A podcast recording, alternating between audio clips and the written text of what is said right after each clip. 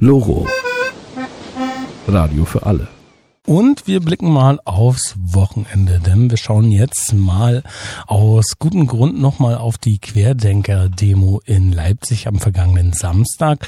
Rund 20.000 Corona-Leugner, Esoteriker und Verschwörungstheoretiker waren bei dieser Demonstration gegen die Corona-Maßnahmen durch Leipzig gezogen. Ihr Protest begann friedlich, doch dann provozierten die Teilnehmer mit der Missachtung der Corona-Regeln die Auflösung der Veranstaltung. Die Polizei wollte auf Deeskalation setzen und verzichtete darauf, den Aufzug zu stoppen. Doch die Strategie, die ging nicht auf. Bei den Protesten kam es am Abend zu Eskalationen durch gewaltbereite Demonstranten.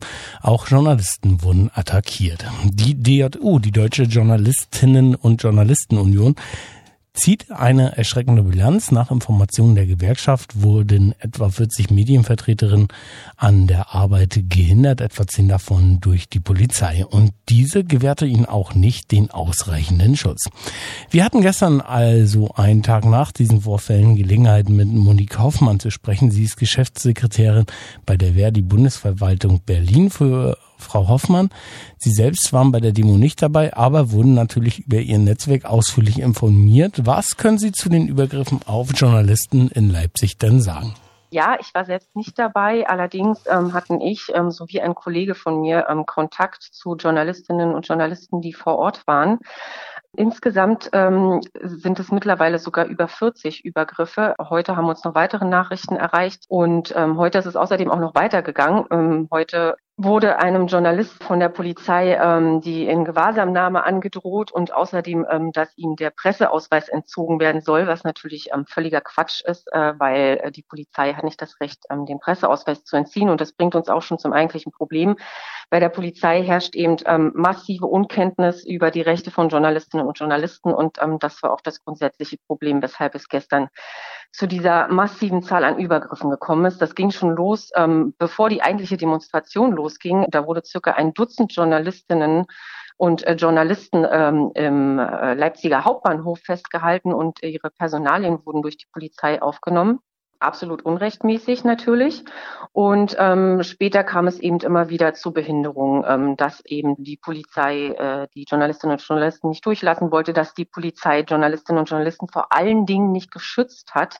Es kam nämlich tatsächlich zu massiven körperlichen Übergriffen auf mehrere Journalisten. Ein Fall ist uns bekannt, da wurde ein Journalist von einer Gruppe von Personen, ich meine, es waren mindestens fünf, äh, massiv attackiert äh, mit Tritten und Schlägen auch gegen den Kopf. Und ähm, die Polizei ist tatsächlich nicht eingeschritten, erst als äh, der Journalist sich ähm, mit Hilfe von Kollegen ähm, selbst in Sicherheit bringen konnte. In diesem Zusammenhang ist es mir auch nochmal wichtig zu sagen, ähm, dass es Sinn macht oder das empfehlen wir allen Journalistinnen und Journalisten, die von solchen Demonstrationen berichten, ähm, wirklich ähm, sich nur in Gruppen ähm, zu bewegen, damit sie sich gegebenenfalls zur Hilfe kommen können und Unterstützung leisten können, weil von der Polizei ja erwarten wir das eben nicht. Und das wurde gestern wieder bewiesen, genau. In dem Zusammenhang kann ich vielleicht auch noch mal sagen, dass uns sogar Fälle von äh, mehreren Pressefotografen bekannt sind, die gestern nicht nach Leipzig gereist sind, um von der Demonstration zu berichten, weil sie eben ähm, große Sicherheitsbedenken haben. Ähm, die haben halt äh, die Befürchtung gehabt, was ja dann auch eingetreten ist, dass die Polizei sie nicht schützen wird, ähm, dass die Polizei eher an der Berichterstattung hindern wird und äh, sind deshalb gar nicht nach Leipzig gefahren. Und das ist natürlich ein Riesenproblem, wenn Journalistinnen und Journalisten aus Angst eben nicht mehr von solchen Versammlungen berichten. Frau Hoffmann, sind Ihnen solche Fehlentscheidungen seitens der Polizei dann schon öfter aufgefallen und was wären die Forderungen Ihrer Gewerkschaft? Das ist eine Entwicklung, die wir schon lange beobachten, auch nicht erst jetzt im Zusammenhang mit diesen Anti-Corona-Demonstrationen, auch wenn es jetzt ähm, das Problem sich nochmal massiv verschärft hat. Ähm, umso unverständlicher ist es halt, warum da auch ähm, von Seiten der Politik, ähm, speziell der Innenministerinnen und Innenminister, ähm, noch nicht unternommen wurde.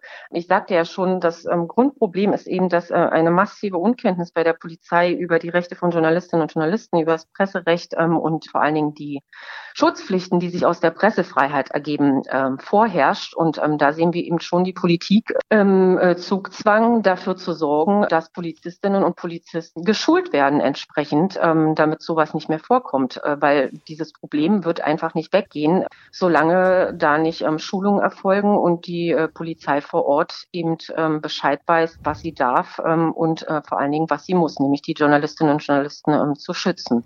Soweit die Gewerkschaftssekretärin Monique Hoffmann der Verdi Bundesverwaltung Berlin. Vielen Dank für die Information und die Einschätzung, ein Beitrag von Klaus. Und wir machen weiter mit Musik am frühen Morgen. Loro. So gehört sich das.